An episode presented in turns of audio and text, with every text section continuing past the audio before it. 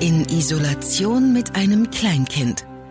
Der ganz normale Wahnsinn hoch 10. Ich hatte vor ein paar Tagen Geburtstag und eigentlich mache ich mir echt nicht viel draus. Klar freue ich mich, wenn meine Familie und ein paar Freunde dran denken und natürlich freue ich mich auch über ein paar Blumen, aber ich bin jetzt keine, die das jedes Jahr mit einer Riesenparty feiert. Dieses Jahr wollte ich das auch nicht tun, aber ich wollte trotzdem was Kleines machen.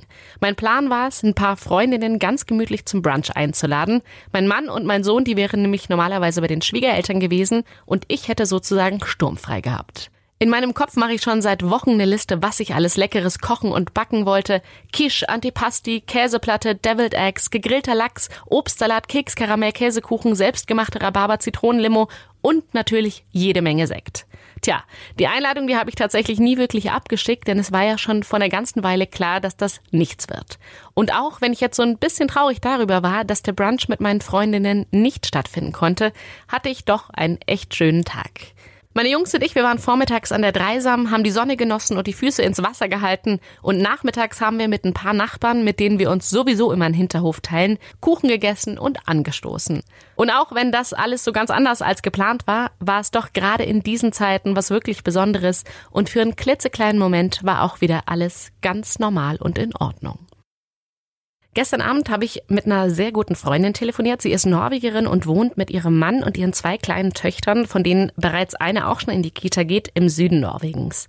Und bei ihnen war ja bis vor kurzem auch alles noch sehr strikt. Aber nachdem die Ansteckungsrate auf 0,7 gesunken ist, da haben die Experten jetzt beschlossen, den Alltag so langsam wieder aufzunehmen. Und die Kindergärten, die waren tatsächlich mitunter die ersten, die letzte Woche wieder geöffnet worden sind.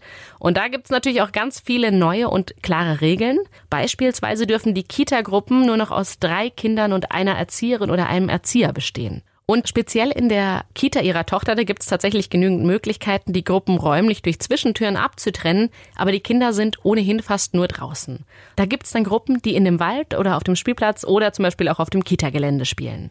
Geöffnet ist auch nur zu Kernzeiten, also von 8 bis 15 Uhr und jeden Nachmittag werden alle Spielsachen komplett desinfiziert.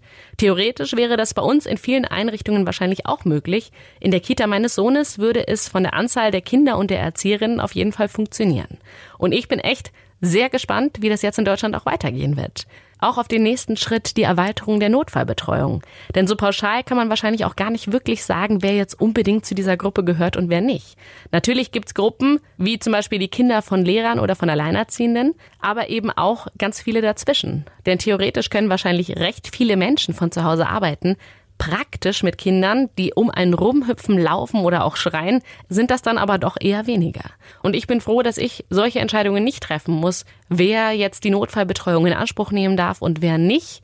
Und ich glaube, dass es da tatsächlich auch ganz wichtig sein wird, dazwischen nochmal zu gucken und nicht alles nur schwarz oder weiß zu sehen, sondern wirklich auch Einzelfälle beurteilt werden müssen. Und dann bin ich natürlich auch gespannt, wie das jetzt in Norwegen weitergeht, ob das bei denen auch funktioniert und ob die Ansteckungsrate weiterhin so gering bleibt oder ob sich dadurch jetzt was ändern wird. Ansonsten wäre es ja vielleicht auch eine ganz gute Möglichkeit, sich an den nordischen Nachbarn zu orientieren und zu gucken, ob das bei uns vielleicht auch so umsetzbar ist. Ich habe das Gefühl, dass ich dank der ganzen Fahrzeugbücher, die mein Mann für unseren Sohn gekauft hat, so langsam zur Bagger-Expertin werde.